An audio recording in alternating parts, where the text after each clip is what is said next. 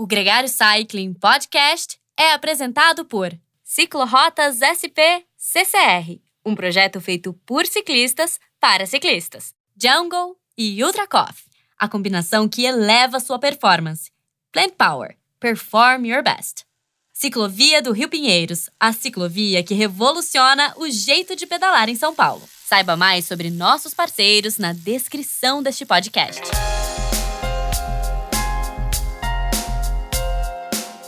Muito bem-vindo ao Gregário Cycling. Hoje um programa muito especial, um programa que se aproxima até com o nosso irmão mais jovem, o Gregário Tech, a gente vai falar sobre fisiologia do exercício, evolução das métricas de mensuração, lógico, né, uma métrica é, do, do treinamento. E para contar nesse programa, sem o Álvaro Pacheco, eu, Leandro Bittar, tenho a companhia do Nicolas Sessler, que é, claro, o cabeça do nosso Gregário Tech, e também um convidado especial, e um convidado ainda mais especial, porque o Chris Solak já é da casa, é um parceiro nosso, muito em breve está aqui junto com a gente no Gregário Academy, que é um projeto que a gente está aí tratando com muito carinho, que em breve a gente espera que esteja disponível para todos vocês. Cris, muito bem-vindo a essa conversa, é um grande prazer te dar boas-vindas nesse podcast. Muito obrigado, eu que agradeço, sempre uma honra estar aqui e feliz em tratar desses temas que a gente tanto gosta. E hoje aí com uma um super expert que nós vamos poder tentar tirar o, o, máximo de proveito para nossa prática diária. Pois é, e, e, já apresentando aqui o Fábio Nakamura, que direto de Portugal atendeu o nosso convite, está disponível aqui para a gente ensinar e para compartilhar esse conhecimento. Fábio, muito bem-vindo também, um grande prazer ter você aqui no Gregário Cycling. Eu que agradeço, Leandro. Um prazer estar com, com o Cris e com, com o Nicolas. Espero que a gente consiga é, ter um bom bate-papo aqui e realmente explorar o máximo que puder dos temas relacionados à fisiologia do exercício, ao treinamento. E aí, tudo que vocês quiserem falar, a gente vou tentar responder. Vamos lá. Acho que é importante situar para você que está escutando é, o conhecimento do Fábio, né? E tem uma pergunta é, clichê aqui para rodar no pelotão gregário é Fábio, em 200 caracteres, quem é o Fábio Nakamura? Bom, eu, eu sou formado em esporte pela Universidade de São Paulo já sou das antigas, eu entrei em 1995 no curso, uh, eu fiz o mestrado e o doutorado na Unesp, Rio Claro, eu sou, sou paulistano, depois, é, por causa do, dos estudos, eu acabei ficando no interior de São Paulo, eu estudei em Rio Claro, uh, concluí o, o doutorado em 2005, e desde então venho me dedicando aí à, à investigação científica, à pesquisa, uh, em diferentes áreas, mas sobretudo na, na, fisiologia do exercício e no treinamento esportivo. Uh, eu não tenho muita uh, militância na área de saúde, não é exatamente a minha área, também não a educação, dentro da educação física, eu realmente me especializei na parte do esporte e nos últimos anos uh, eu tenho trabalhado em algumas universidades e também em algumas organizações fora da, da universidade. Eu já trabalhei, por exemplo, no Núcleo de Alto Rendimento Esportivo em São Paulo, junto com Irineu Loturco, que é um grande amigo meu também. E nos últimos anos, nos últimos dois anos, eu tenho é, trabalhado aqui em Portugal. Sou professor de uma universidade que fica na cidade do Porto. Estou dando continuidade aí aos estudos, principalmente é, na área do, do, futebol, mas também é, tem algumas coisas na área da endurance, por isso que a gente tem aqui algum material para explorar. Bom, para começar isso, né, o Cris que eu diga, corpo humano é corpo humano. Seja futebol, seja endurance, seja ciclismo, corrida, triatlon, basquete, atletismo. Pensar se fosse um carro, né? O motor é o mesmo. Independente se o cara é um corredor, se o cara é um jogador de futebol, depois o que a gente vai fazer com o treinamento é a especificidade. Então vamos pegar aquele motorzão e vamos colocar num chassi e ajustar ele para uma por um carro de rally, se é uma pista de asfalto, se é um, enfim, algo mais reto, aí você vai dar os ajustes finais. Estaria correto esse, essa analogia? Sim, sim. É, eu acho que a gente tem sempre que encarar o corpo humano como uma máquina, como você colocou. Eu acho que é uma boa, é uma boa metáfora. E essa máquina pode ter diferentes especialidades, né? Porque é uma máquina que, ao contrário do carro, ela muda ao longo do tempo de acordo com os estímulos que a gente oferece. Então, é, diferente do carro, nós temos uma, uma biologia é, muito complexa e muito flexível ao mesmo tempo, porque vocês devem conhecer casos de atletas que é, têm capacidades para esportes diferentes, enquanto que outros realmente têm um perfil muito específico é, para um esporte, para, para uma distância e não conseguem migrar para outras para outros esportes e para outras distâncias. Ah, então, é, isso está mais relacionado ao fato de que é, a nossa capacidade de produzir energia ela pode ser considerada genérica, mas, por exemplo, para o ciclismo de estrada, você precisa é, de um indivíduo que tem dentro do, do músculo algumas características, desde fibra muscular, é, não são fibras das mais rápidas, né, são fibras mais lentas e mais resistentes, Uh, e essas fibras têm lá um, um aporte é, energético, principalmente do que a gente chama de sistema aeróbico, que é por essa razão que ciclistas de alto nível têm o seu consumo máximo de oxigênio, que é um índice de capacidade de utilizar oxigênio muito alto. É, acho que a gente pode colocar dessa forma. Então, o ciclista é, é, um atleta altamente especializado, normalmente numa distância, porque o aparato muscular e energético dele é muito voltado para aquilo que ele vai fazer durante a competição. O Fábio, e antes de deixar aqui o Cris e o Nicolas fazerem as perguntas mais sérias, é, existe uma corneta muito grande no mundo esportivo do ciclismo, né, entre os ciclistas, é, que questionam o jogador de futebol como um esportista é, dedicado ou tão é, sacrificado como um ciclista. Como você escuta esse tipo de corneta e, e essa tipo de comparação do jogador de futebol como um esportista dedicado? Eu acho que o jogador de futebol tem uma boa desculpa porque o calendário no futebol é, exige que eles joguem pelo menos uma vez por semana. Normalmente nos esportes de endurance você não tem um evento chave por, por semana. É, e o futebol, apesar da, da gente considerar um, na média, né, um esporte de média intensidade, moderada intensidade, já que o atleta percorre lá 100 metros por minuto, não é nada demais, qualquer um de nós consegue ficar 90 minutos assim, mas não é isso que desgasta. O que desgasta é que elas são aquelas constantes acelerações, desacelerações, é, ações mais explosivas e muitas vezes essas ações é, causam um dano muscular. Então, quando a gente brinca com um jogador de futebol que no dia seguinte ele não treina, né, o ciclista já treina depois que ele compete, ou treina até no dia que compete para recuperar, é, isso é por causa da natureza das ações. Né? Então, eu acho que o, o, ciclismo é diferente do futebol, apesar de ser mais desgastante energeticamente, ele não é tão desgastante em relação ao dano muscular. Então, o ciclista, mesmo que ele faça uma prova exaustiva, é, no dia seguinte, os sintomas que ele tem de, de dano muscular vão ser menores que o jogador de futebol. Tá? Então, acho que é, é, claro que a brincadeira faz algum sentido, o jogador de futebol, de uma certa forma, treina menos volume, mas ao mesmo tempo ele compete numa frequência maior. Então, isso faz com que ele tenha que ter um, um microciclo, entre aspas, né, que é o que a gente chama a estrutura da semana, é, voltada para a competição. E ele tem que realmente ter recuperação, tem que ter uma fase lá intermediária de, de aquisição e de, de melhora de capacidades, e depois ele tem que voltar de novo e reduzir carga antes do jogo. E Fábio, uh, quando você levantou a bola aí do, do jogador de futebol, me veio na cabeça os danos para um, uma atividade como um futebol são mais talvez devido à dinâmica né, da, do impacto, comparado com o ciclismo, que você não tem o impacto, então o dano muscular é, não acontece tanto, mas talvez nós sabemos hoje que o ciclista que precisa ter o que a gente chama de FRC, que é a bateria anaeróbica, a, a quantidade de vezes que ele consegue acelerar ou entrar no vermelho, é, então um ciclista pode ser que, que consiga andar a 300% do, do, do FTP por tantos segundos por 20 vezes, enquanto o outro só consegue por 10 vezes. Quanto maior a capacidade aeróbica, maior a capacidade de repetir esforços intensos, né? Quanto mais eu penso que no futebol muitas vezes essa capacidade de, de dar tantos sprints de 20 metros, 30 metros, talvez seja melhorada quanto mais alto seja a capacidade aeróbica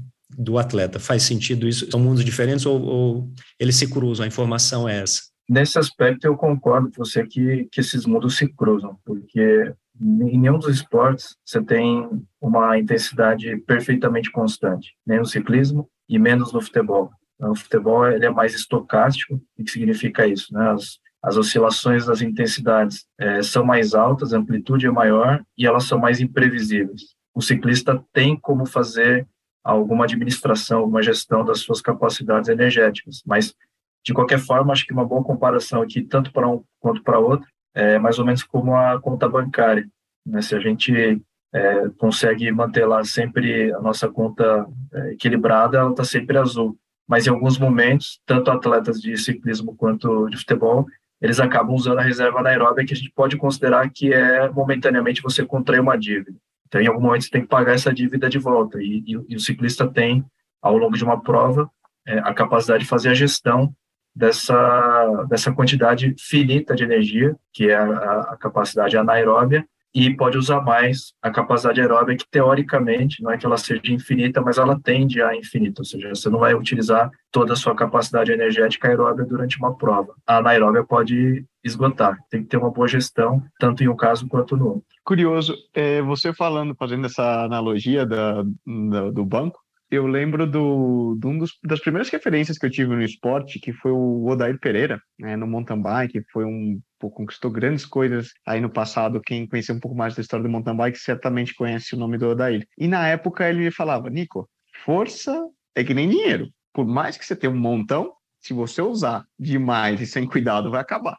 Lá nos anos 90, quando eu fui para o meu mestrado, eu, eu, eu, fiz um mestrado numa época que a psicologia estava extremamente em alta. Então, os alunos de pós-graduação eram é, 50% ou um pouco mais eram alunos na área da, da psicologia do esporte. E falava-se que é, a fisiologia já tinha, já, já, tinha passado, né? A era da, da fisiologia já se sabia de tudo e a gente estava entrando na era da psicologia, né? Que a mente era o que faltava para ser colocado no quebra-cabeça, de ser estudado. E, e, e assim como Uh, ouvíamos de o gold standard da performance era antigamente o VO2, depois agora o gold standard é o limiar. E ao longo, né, isso já são 20 anos passados desde lá que a gente ouvia que a psicologia era nova era o, no, o novo assunto, o novo determinante, mas aparentemente é, não foi isso que aconteceu nos últimos 20 anos. Na tua visão, o que, que a fisiologia nos deu aí nos últimos 10 anos, principalmente? Eu vejo que todas as subdisciplinas da educação física e de esporte têm avançado muito nos últimos anos. Né? Então, é, nutrição esportiva, se você imaginar a nutrição na, na, na década de 80 e 90, praticamente não se conhecia nada. E, e, eu vejo que é, essa área também teve um boom. As pesquisas têm mostrado cada vez mais é, como é que uma, uma alimentação tem que ser balanceada para uma determinada demanda de, de energia e de recuperação. É, suplementos são amplamente investigados. É, na área de biomecânica, e aí puxando um pouco para o ciclismo, é, tem muita pesquisa boa, por exemplo, na, na aplicação da força no pedal, é, aerodinâmica, eu acho que é, todas as áreas têm, têm dado contribuições. É, na fisiologia do exercício, você tem toda a razão, né? eu sou também formado na década é, de 90 e a gente falava muito sobre VO2 máximo, primeiro como o indicador principal da endurance, e aí depois é, começou a se observar que o VO2 máximo tem um efeito teto, e muitas vezes os, os limiares, pontos de transição metabólica, continuam a evoluir ainda que pouco, um atleta de alto nível, mas continuam a evoluir mesmo quando o VO2 máximo já, já estagnou, e aí eles podem explicar uma, uma melhora da capacidade aeróbia, uh, mas eu, eu vejo também que hoje, não é que esses uh, indicadores foram abandonados. Todo laboratório de fisiologia do exercício hoje no mundo que dá suporte para atleta de alto nível tem esses instrumentos, mas eu acho que a gente passou por um momento, é, e acho que todos vocês estão a, a par disso, né, do, do, monitoramento. O que, que a gente monitora? Algumas variáveis que às vezes nem sequer estão relacionadas diretamente ao exercício. HIV, por exemplo. HIV não é uma medida que necessariamente tem que ser mensurada durante o exercício. HIV pode ser mensurada durante o repouso, durante o sono, durante a recuperação, e ela indica é, uma série de alterações agudas e crônicas com, com treinamento, que muitas vezes é, é, isso escapa um pouco daquilo que são as medidas mais tradicionais da fisiologia do exercício. Então, as, as medidas mais tradicionais, eu diria, estão mais voltadas à aptidão cardiorrespiratória e uh, essas novas uh, ferramentas para monitoramento nem sempre estão relacionadas à aptidão, estão relacionadas muitas vezes ao que a gente chama de prontidão para o treinamento ou para a competição. Fábio, o que ao longo desses anos, a, a, capacidade da tecnologia hoje e o que a gente pode medir nos ajuda a entender melhor é, nos parâmetros fisiológicos do, dos atletas? Voltando, por exemplo, da variabilidade da frequência cardíaca, e depois a gente pode é, passar por outras variáveis que são úteis aí para monitorar o treino. Mas variabilidade da frequência cardíaca foi descoberta talvez há mais de 100 anos, né? as primeiras observações foram feitas há mais de 100 anos, uh, desde o momento em que os os fisiologistas conseguiram medir o intervalo entre batimentos cardíacos sucessivos. Então, variabilidade nada mais é do que a variação entre esses batimentos. Normalmente, um coração saudável e treinado, ele é muito mais variável no seu ritmo cardíaco do que um coração sedentário e mais propenso para doenças crônicas e, e, degenerativas. Então, um indivíduo que é, é sempre ativo, que pedala, que corre e que está é, sempre preocupado em manter o seu nível é, atividade cardiovascular em alta, esse indivíduo vai ter alta variabilidade. O contrário também verdadeiro, né? Se você é muito sedentário, o teu coração regula muito mal os batimentos e você acaba tendo menos uh, variabilidade da frequência cardíaca. Então, é, esse é um exemplo de medida que ao longo dos anos é, foi evoluindo, porque a gente começou praticamente a medir variabilidade no traçado de um eletrocardiograma, e atualmente, se você pegar o teu celular, utilizar lá a câmera do celular, ele consegue é, medir os pulsos, né, na, na ponta do seu dedo. Ah, então eu vejo que é, essa evolução não foi somente no conhecimento. O conhecimento sobre variabilidade da frequência cardíaca tem, tem crescido absurdamente no mundo. Tem pesquisadores uh, na Finlândia, pesquisadores no Brasil, pesquisadores na Espanha, Portugal. Está todo mundo fazendo coisa boa com variabilidade da frequência cardíaca. Mas eu vejo que a, a indústria também acompanha a evolução e tem feito coisas interessantes para medir isso. Eu acho que, de certa forma, na medida que a tecnologia evolui, e tem mais acesso ao público em geral, você passa a ter mais amostragem, né? Você tem uma amostra muito maior em que você começa a entender é, e poder efetivamente aplicar e transformar em senso comum, né? Como dizer, no treinamento do, do esporte de endurance, o Cris acompanhou isso, que foi, por exemplo, talvez lá dentro dos power meters, são os medidores de potência em que uhum. você passa antes, né, talvez no início dos anos 2000, a até os anos 2010 era algo muito específico, só tinha acesso em laboratórios, etc. O mesmo pode ser dito aí da variabilidade cardíaca. Hoje, qualquer bicicleta aí um pouquinho melhor que você compra já sai de série com medidor de potência e qualquer pessoa já está treinando com, com medidor de potência, tem essas referências. O HRV, como você mencionou, hoje, através do celular, é super acessível. Você compra um também, a bandinha, um Whoop, um Oura Ring, a gente até falou isso no, no Tech umas um, duas semanas atrás ou um mês atrás. Mas, dito isso, quanto melhor a tecnologia evolui, mais acessível, mais é, os pesquisadores e a ciência evoluem também em cima daquela métrica, né? Sim, sim, sem dúvida. Uh, eu diria que o Power Meter é o GPS do futebol, né? É, que também era uma coisa inacessível e hoje qualquer uh, clube profissional que tenha uma receita razoável tem, tem os seus GPS, assim como todo ciclista tem o seu medidor de, de potência, assim como tanto ciclistas quanto jogadores de futebol, quando vão treinar é, na, na, sala de musculação e vão puxar peso, tem lá algum medidor de velocidade. Né? Então, hoje, é, eu acho que a nossa vida está muito é, moldada pela, pela tecnologia que nos cerca. E, e, eu acho que, claro, tem aspectos negativos, eu posso até citar alguns mais adiante para a própria de tanta tecnologia, mas o lado positivo é que dá para monitorar é, sinais biológicos e dá para monitorar performance, mesmo que não seja a máxima, que é difícil medir sempre a performance máxima, a gente pode ter teste submáximo, mas dá para fazer isso uh, durante o dia todo. Só para contextualizar aqui, o episódio que o Nicolas falou foi o episódio 27, Gadgets para ciclistas, a gente publicou ele dia 13 de setembro. Agora, o Fábio, você falou dos aspectos negativos e eu só queria colocar aqui que recentemente mais de um caso eu vi noticiado de gente que foi informado que estava tendo um princípio de infarto por esses é, monitoramentos aí do celular, do, do da band, né, da, do reloginho que fica ali controlando os batimentos cardíacos ao, ao longo do dia inteiro. É, então, essa sem dúvida é um ponto positivo. Mas entre os pontos negativos, além né, de, um, de um excesso até paranoico, né, de ficar ali olhando o tempo todo, a ciência já aponta onde pode atrapalhar, na verdade, ao invés de ajudar, tanto monitoramento? Sim, sim. Aí acho que a gente pode já também entrar num, num tema um pouco diferente sobre o modelo psicobiológico de tolerância ao esforço. Quando nós fazemos um exercício de endurance, por exemplo, no ciclismo, numa carga constante, em algum momento o indivíduo para ou desiste. Né? Então, a grande questão da, uma das grandes questões da, da área de fisiologia do, do exercício e, e, do treinamento é por que, o indivíduo interrompe a sua atividade.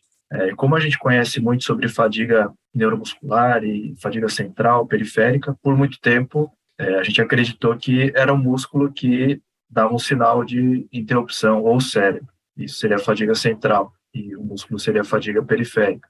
E o modelo psicobiológico trouxe uma perspectiva um pouco diferente. Ele sugere que o, o comportamento durante o exercício é um comportamento motivado, como qualquer outro comportamento que a gente tenha. Por exemplo, meu filho estava agora aqui estudando matemática, é, ele fez alguns exercícios, uma hora ele não quis mais fazer. E é mais ou menos o que a gente faz durante o exercício físico. Ou seja, você tem uma motivação para realizar determinada tarefa, é, você faz o máximo que você pode e, e, a percepção do esforço é um medidor do, do, do quanto a gente é, investe na, naquele exercício. Em algum momento, a, a percepção de esforço é muito alta, você não está mais a fim de investir tanto esforço, porque aquilo também causa né, uma série de desconfortos, e você interrompe o exercício. Então, é, como é que eu ligo isso ao aspecto negativo que a tecnologia pode trazer? Uh, tem um grupo de pesquisa no Brasil, eu, eu colaborei, colaboro em alguns dos estudos é, liderados pelo Leonardo Fortes, e ele tem mostrado que o uso prolongado, e não precisa ser nem muita coisa não, é, 15 minutos, 30 minutos de uso contínuo do celular antes de uma prova, pode reduzir a, a própria performance durante a prova.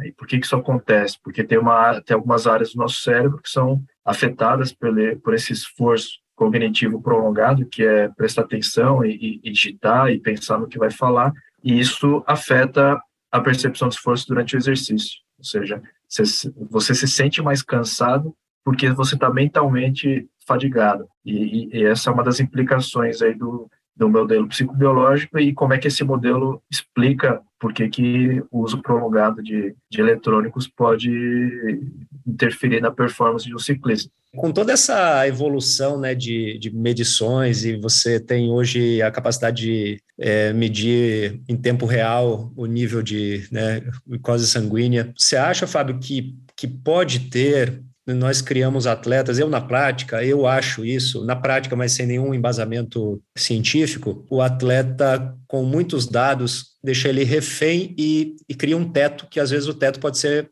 meio baixo demais para a realidade daquele atleta, né? Então o atleta faz, entrega só o suficiente, entrega o suficiente e eu gosto muito de usar para os atletas, eu percebo que alguma, e é de personalidade, na minha visão. Atletas que são dados um número, você tem uma série para tantos watts, e se deixar, ele vai repetir aquilo por um ano, mesmo que o corpo dele é, tenha evoluído 10, 15%, ele vai repetir os mesmos dados, ele entrega, e ele tem um preconceito do que é do que é possível e do que não é possível. E para ir um pouquinho mais além, só contextualizar, um dos livros até que, que, que cita bastante o Dr. Marcora, ele é, é, um, é, uma história muito legal. Eu faz tempo que eu não conto essa história, então não lembro exatamente qual era o problema, mas uma corredora de ultra endurance que sofre algum problema tem que retirar uma parte do, do, do cérebro e, e é, é uma parte que é, é ligada à percepção de tempo.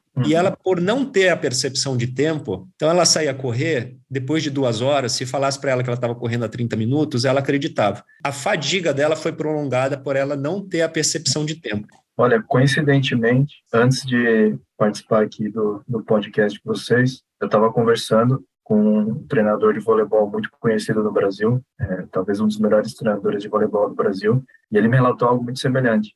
Ele disse que ele utiliza um equipamento durante os treinos para medir o número de saltos dos jogadores e aquilo tem cores. Então, quando os atletas começam a enxergar determinadas cores, eles já começam a ficar inibidos a manter a intensidade do, do treino. Mas é, o, o, o que ele falou é, vai exatamente na linha do que você está colocando, Cris, porque existe uma tendência da gente ficar um pouco refém e dependente de medidas externas. E muitas vezes é, essa capacidade que nós temos de fazer uma leitura interna do nosso estado fisiológico e psicológico é, é mais importante do que ter é, referências externas. É claro que sempre ter os dois é o melhor, e aí você pode calibrar um pouco também a tua, a tua percepção com, a tua, com, a, com o teu rendimento real mas é, eu, eu também acho que é, ficar excessivamente dependente da, das medidas e dos números pode fazer com que você não renda o quanto você poderia render. Então, numa sessão de treinamento que o teu nível de prontidão está muito alto, você está motivado, você está bem recuperado, você pode fazer um pouco mais e você não faz porque você se limita, né, por causa da, da, da medida externa, é realmente algo que pode com o tempo até diminuir o teu potencial e diminuir a tua adaptação. Eu acredito que o ponto principal, e aí tá o Cris é, sabe bem disso, é importante entender o que você tem na mão e como utilizar, né? Tanto como atleta, como treinador e médicos, enfim, tudo mais. Agora, uma dúvida que eu tenho, Fábio, você que está dentro dessa, dessa linha, tua principal área de estudo, para o futuro, daqui para frente, o que você vê como as principais áreas de, de evolução uh, no estudo e nas ferramentas do estudo da fisiologia humana, porque a fisiologia não vai mudar de novo, né? Mas uh, como a gente estuda e o que a gente aprende sobre ela, sim. Então, como a tecnologia vai nos ajudar e o que vem por aí? Uh, eu acho que a, talvez o, o próximo passo está na interface entre a fisiologia e a psicologia, justamente por causa das implicações desse modelo psicobiológico. É, o que a gente pode antever é, é que futuramente é, alguns tipos de treinamento na endurance aí, por exemplo, podem ser combinados uh, utilizando uh, algum tipo de estímulo físico e mental ao mesmo tempo. Uh, assim como eh, existem trabalhos que agudamente mostram que se você tiver e, e tiver sugestões subliminares, né, vamos supor que teu teu teu adversário está na, na, tua frente, ele tem uma telinha nas costas e você não consegue uh, ver aquela imagem, porque é uma imagem que passa muito rápido, você não consegue processar, mas o teu cérebro conseguiu detectar. Então já tem trabalhos mostrando que se, se nessas mensagens tem alguma coisa mais positiva e que te incentiva e te motiva, por isso que está relacionado aí ao, ao modelo, é, você acaba tendo um, um, desempenho melhor. Por outro lado, a gente tem que também fazer esse alerta, né, como é, pessoas ligadas à, à pesquisa científica, que quando você faz a, a, a linha de evolução temporal da performance endurance, é, você vê que é, talvez no século passado a gente teve é, grandes evoluções, porque o treinamento estava evoluindo, a tecnologia estava evoluindo, o, o, o atleta estava evoluindo, mas agora a gente está chegando realmente num ponto que é difícil de ter é, saltos. A gente vai ter pequenos incrementos, uh, e eu acho que isso está relacionado a, a, essa capacidade de envolver fisiologia e, e psicologia. É, falando dessa dessa junção, né, que é um quebra-cabeça, né, o corpo humano e a performance. Quando a gente fala de HRV, né, a variabilidade da frequência cardíaca, é, o que, que eu posso fazer com o HRV hoje? É, monitorar é, é, a prontidão, mas é a prontidão para eu decidir carga de treino, é a prontidão para eu decidir é, se ele está evoluindo bem. É, eu posso usar ela olhando um dia ou posso usar ela olhando sete dias? O que, que eu sei hoje do HRV? Isso, basicamente, é, é, o que eu estudo hoje. Tem alguns trabalhos que é, mostram exatamente qual é a utilidade da variabilidade da frequência cardíaca no monitoramento do estado de prontidão e, e uma eventual melhora é, da capacidade do atleta. E como eu falei anteriormente, essa não é uma medida de exercício, é uma medida de repouso. Essa é uma das vantagens do, do monitoramento da HRV. É, os aplicativos e os equipamentos hoje permitem que você faça uma medida de HRV em um minuto. O protocolo que a gente usa é muito simples. Você fica um minuto parado para dar uma estabilizada na tua frequência cardíaca, faz uma medida contínua de um minuto e está feito. Ou seja, você vai perder dois minutos num dia, e se você for é, muito detalhista e quiser medir todos os dias, você vai perder 14 minutos numa semana para fazer monitoramento. Ah, o ideal é fazer todos os dias. E normalmente o que a gente faz é o cálculo da média da semana e o cálculo da variação da variabilidade. O que, que significa isso? Vamos supor que hoje você foi para o treino, estava bem disposto, fez uma medida na manhã e deu 89 milissegundos de RMSSD, que é o um indicador vagal. Tá ótimo. Então, vamos supor que 89 está dentro da tua média semanal e você está sentindo bem, teus indicadores subjetivos estão bons, então você tem uma prontidão alta. É, vamos supor que mais por fim da semana, você acumulou muita, muita, muita quilometragem, fez é, muito estímulo muscular, teve algum estresse também fora do treino, é normal, né? Todos nós temos. É, e aí tua HIV amanhece aí na sexta-feira, por exemplo, em 58.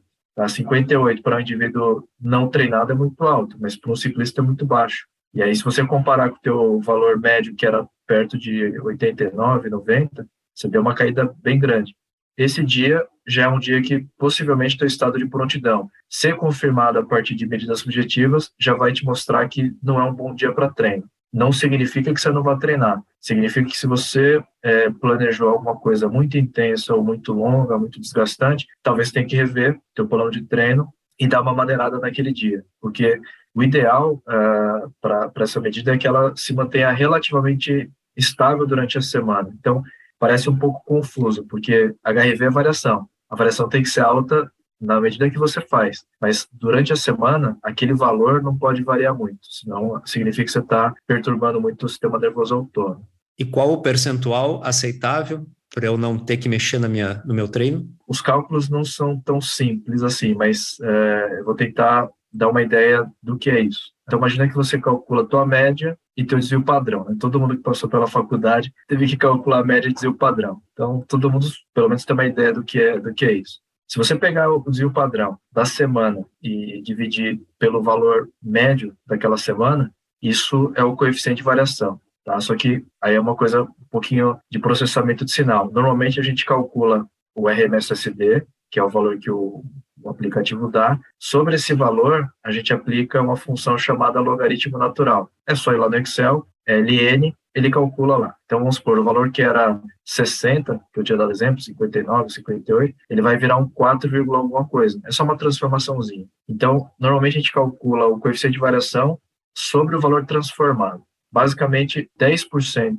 de coeficiente de variação é, durante uma semana, que é o desvio padrão pela média, já é alto. Ou seja, você tem que sempre tentar manter isso abaixo dos 10. Se você passou dos 10 uma vez, não tem implicação nenhuma, é só dosar melhor o treino. Se você passar por de, de 10, 15% é, por, cento, por várias semanas seguidas, aí sim o risco de overreaching e overtraining passa a ser maior. Existe algum device no mercado que eu não preciso entrar no meu Excel e ele eu acordo e ele está dizendo hoje não treine. É, já existem alguns aplicativos que têm cálculos embutidos. O HRV for é, Training te dá essa, essa referência, não dá, Fábio? Que ele, sim, basicamente, sim. o que você está falando, que ele mede o RMSD e depois ele te joga uma, um, um HRV num cálculo dele lá, tá em 9.8, 9.6, 9.7, que na realidade agora você comentando, eu falei, bom, então realmente esse número que o HRV for Training me dá é isso. O Whoop te dá um Whoop score lá, de qual foi o teu stress,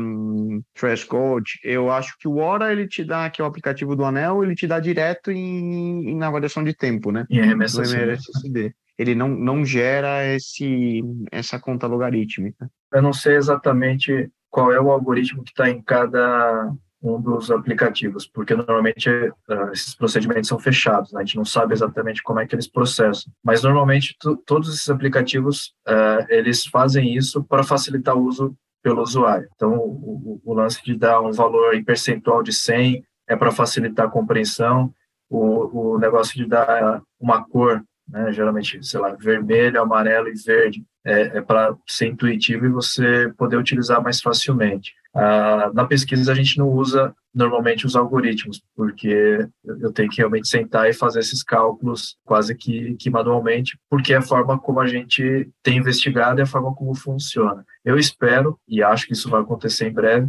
que, que alguns fabricantes leiam os nossos estudos, os estudos de outros grupos que estão fazendo coisas nesse sentido aí. Tem, tem um grupo de americanos que faz algo também muito nessa linha que a gente faz, de uma universidade do Alabama, e, e que eles incorporem essas formas de se fazer o cálculo no, nos aplicativos. Eu tenho mais uma pergunta do HRV sobre o HRV sendo usado como para quantificar quanto um treino causou de efeito ou causou de estresse no corpo. Então, eu entender o pré, eu faço um exercício e vejo o número do HRV pós-exercício, e eu sei que tem algumas alguns pesquisadores aí nessa linha de tentar quantificar, até porque o tempo de recuperação do corpo é uma das coisas dos, dos principais é, indicadores de a velocidade que eu vou evoluir e ter capacidade de performance. É, faz sentido esse tipo de pesquisa? É, é onde que já podemos usar ou ainda são é, é muito novo isso? Não, já, já dá para usar. Isso já está relativamente consolidado. Você até nos bastidores aí que a gente estava conversando citou um, um, autor que é o Stephen Siller.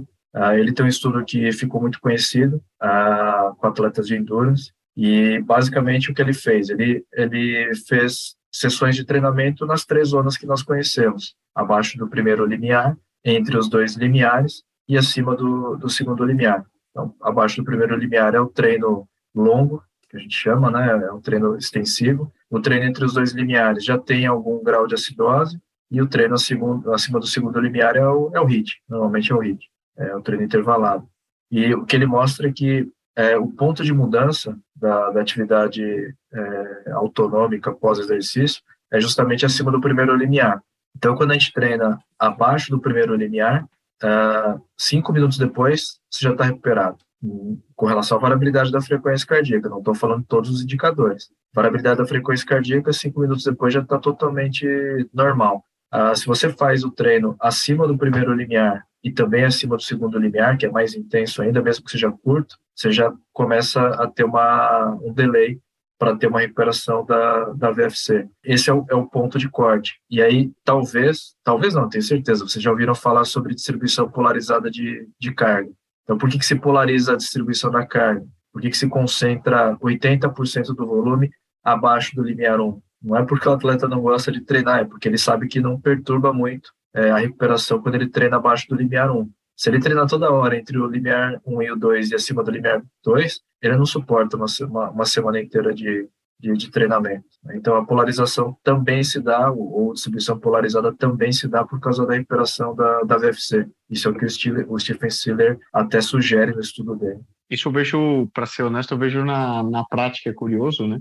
É, é batata. Eu, você faz um, eu faço um treino de intervalado onde eu toco, vamos falar, tem gero lactato, e realmente, vamos falar, passa algum tempo gerando lactado e tendo essa acidose, e você vê o impacto no dia no dia seguinte. É, e você pode treinar um volume absurdo com horas, horas, horas, horas, se bem suprido é, no aspecto nutricional, quase que é inotável qualquer, qualquer variação. Você pode fazer uma semana muito alta, né? De, de treinamento, num volume muito alto, mas ainda assim está recuperando, está assimilando e, e, mostrando isso. Mas a partir do momento que você apertou, pimba, ele, ele reflete diretamente. E possivelmente a tua variabilidade da frequência cardíaca da manhã seguinte a um treino HIIT também já vai estar deprimido. Por isso que a tua estado de prontidão isso, já vai estar alto. Então, é, isso, isso, isso, confirma. É, eu confesso que eu só meço, só, só meço nas, nas manhãs. É, meço e isso me dá uma, uma referência. Tem muito mais coisa também, né? Eu lembro, por exemplo, recentemente a gente ficou impressionado. Durante uma prova, o Tour da Inglaterra, a prova começou e logo a partir dos, na segunda, na terceira e, e, na terceira etapa eu acordei e eu já vi uma, uma, uma variação significativa fora do meu desvio padrão. Aí eu falei, bom, deve ser o empenho da corrida, né? Já que eu não tenho esse luxo de poder levantar o pé, eh, taca ali pau e adiante. Segundo dia. Terceiro dia, bum, outra vez, baixo. Ih, rapaz, tá frio coisa. Quarto dia, deu uma normalizada. Pô, beleza, tava me sentindo bem. Quinto dia, tava normal. Sabe o que aconteceu? Covid. Voltou e, e aí Covid, e aí ficou, vamos dizer, normal para baixo, né? Aí, curiosamente, a prova acabou tal, depois fui testar e vi que, que tava com Covid. E depois a gente começou a olhar e falou, nossa, tal cara na equipe tava doente no dia anterior a começar a prova, era Covid, não sei o quê, e realmente você começa a cruzar a informação. Você fala, bom, devia ser o cansaço da corrida, não, mas você fala, pô, realmente o HRV estava baixo, eu estava um pouco abaixo do meu rendimento normal, tal, tal, tal, depois fui ver, realmente estava com Covid. Soubesse ter usado um pouco mais a ferramenta, né, ou entender, é, e aí, de novo, a ferramenta não é não é o guia guia único, mas ele te dá um, indicador. Depois é cruzar outras informações para você saber o que tinha o que estava rolando ali. Né? Essa era a pergunta que eu queria te fazer, Fábio, porque você falou dos apps que poderiam usar o estudo de vocês e, e usar algumas das contas que vocês fazem ali para é, tornar ainda mais eficiente, né, o resultado que ela indica para uma pessoa comum que está usando o relógio. Mas na alta performance, nos ciclistas que estão competindo os grandes eventos, a gente sabe o quanto que eles estão competindo cada vez mais dias na temporada e cada vez conseguindo é, manter a performance em mais de um momento da temporada, né, sem, sem, ter um evento único, o quanto que esse trabalho já tem sido, já tem sido impactante para eles e como que isso normalmente acontece, né? Eu, eu, imagino que você não trabalhe com esse grupo de esportistas, mas a sua percepção de como que eles estão incorporando esse, essas ferramentas na rotina deles. Eu, eu sei que atletas de endurance usam mais essas ferramentas do que atletas de outras modalidades. Né? Talvez o, o, atleta de esportes individuais de endurance seja até é, mentalmente mais resiliente, mais focado para o esporte e são, são realmente os atletas que mais consomem esse tipo de, de tecnologia. Eu conheço no Brasil um, um treinador uh, de alto nível de, de, ciclismo e eu vejo que ele usa várias apps para controle de carga de treino, né, que não é a variabilidade da frequência cardíaca não é a carga, ele é, ele é o efeito da carga. Então, quando você submete o indivíduo a uma carga, seja ela o treino, a competição ou outros estresses, né? O Nicolas deu exemplo aí é, da Covid.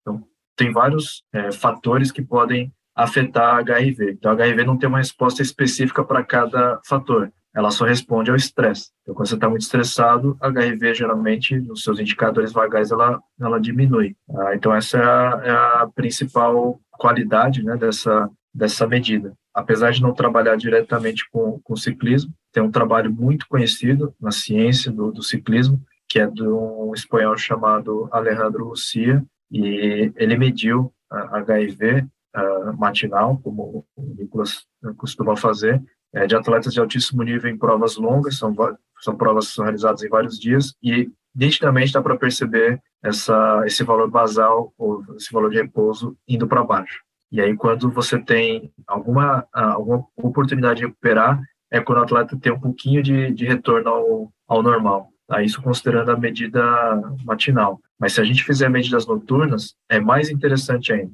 Eu tenho alguma experiência com medida noturna. É, a medida noturna ela não é estática, né? ela vai evoluindo ao longo da noite na medida em que você se recupera. Existe uma tendência, é, naquelas horas que antecedem o acordar, é, de você ter uma reativação vagal grande. E quando você tem um evento no dia anterior, existe também uma tendência dessa atividade vagal noturna ser, ser mais baixa.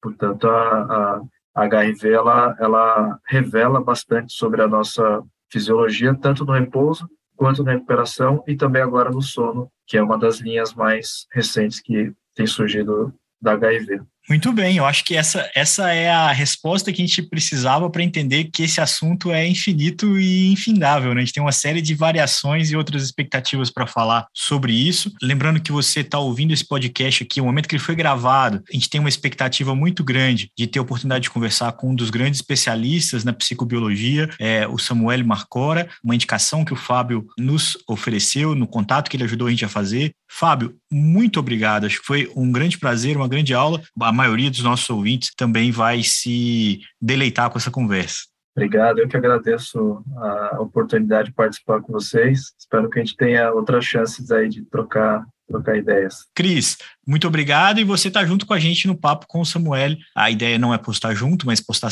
na sequência, né, uma conversa com a outra. É, mas sempre bem-vindo aqui eu espero muito em breve também falar sobre o Gregário Academy, trazer mais detalhes aí. Uma, uma galera sempre me pergunta, todo mundo interessado em, em, participar desse, dessa troca de conhecimento. A gente já tem o um podcast com uma grande referência e o Academy vai ser um, um andar acima desse, desse processo. Muito obrigado mais uma vez, sempre é um prazer estar aqui e sempre, ainda mais tendo a referência aí como o Fábio junto, a gente podendo explorar.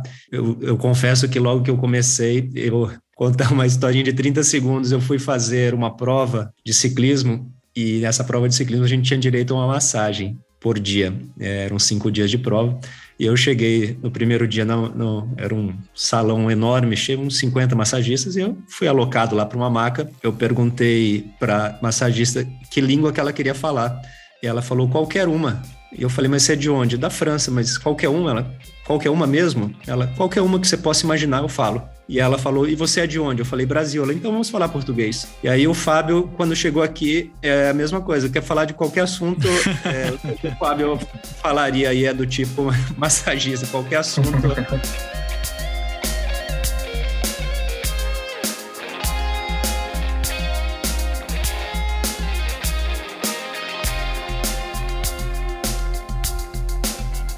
Conheça os produtos Gregário, itens de qualidade com a nossa identidade. A caramanhola preferida do pelotão com a nossa cara. Conheça a Fly Elite, edição especial Gregário. O link está na descrição desse podcast.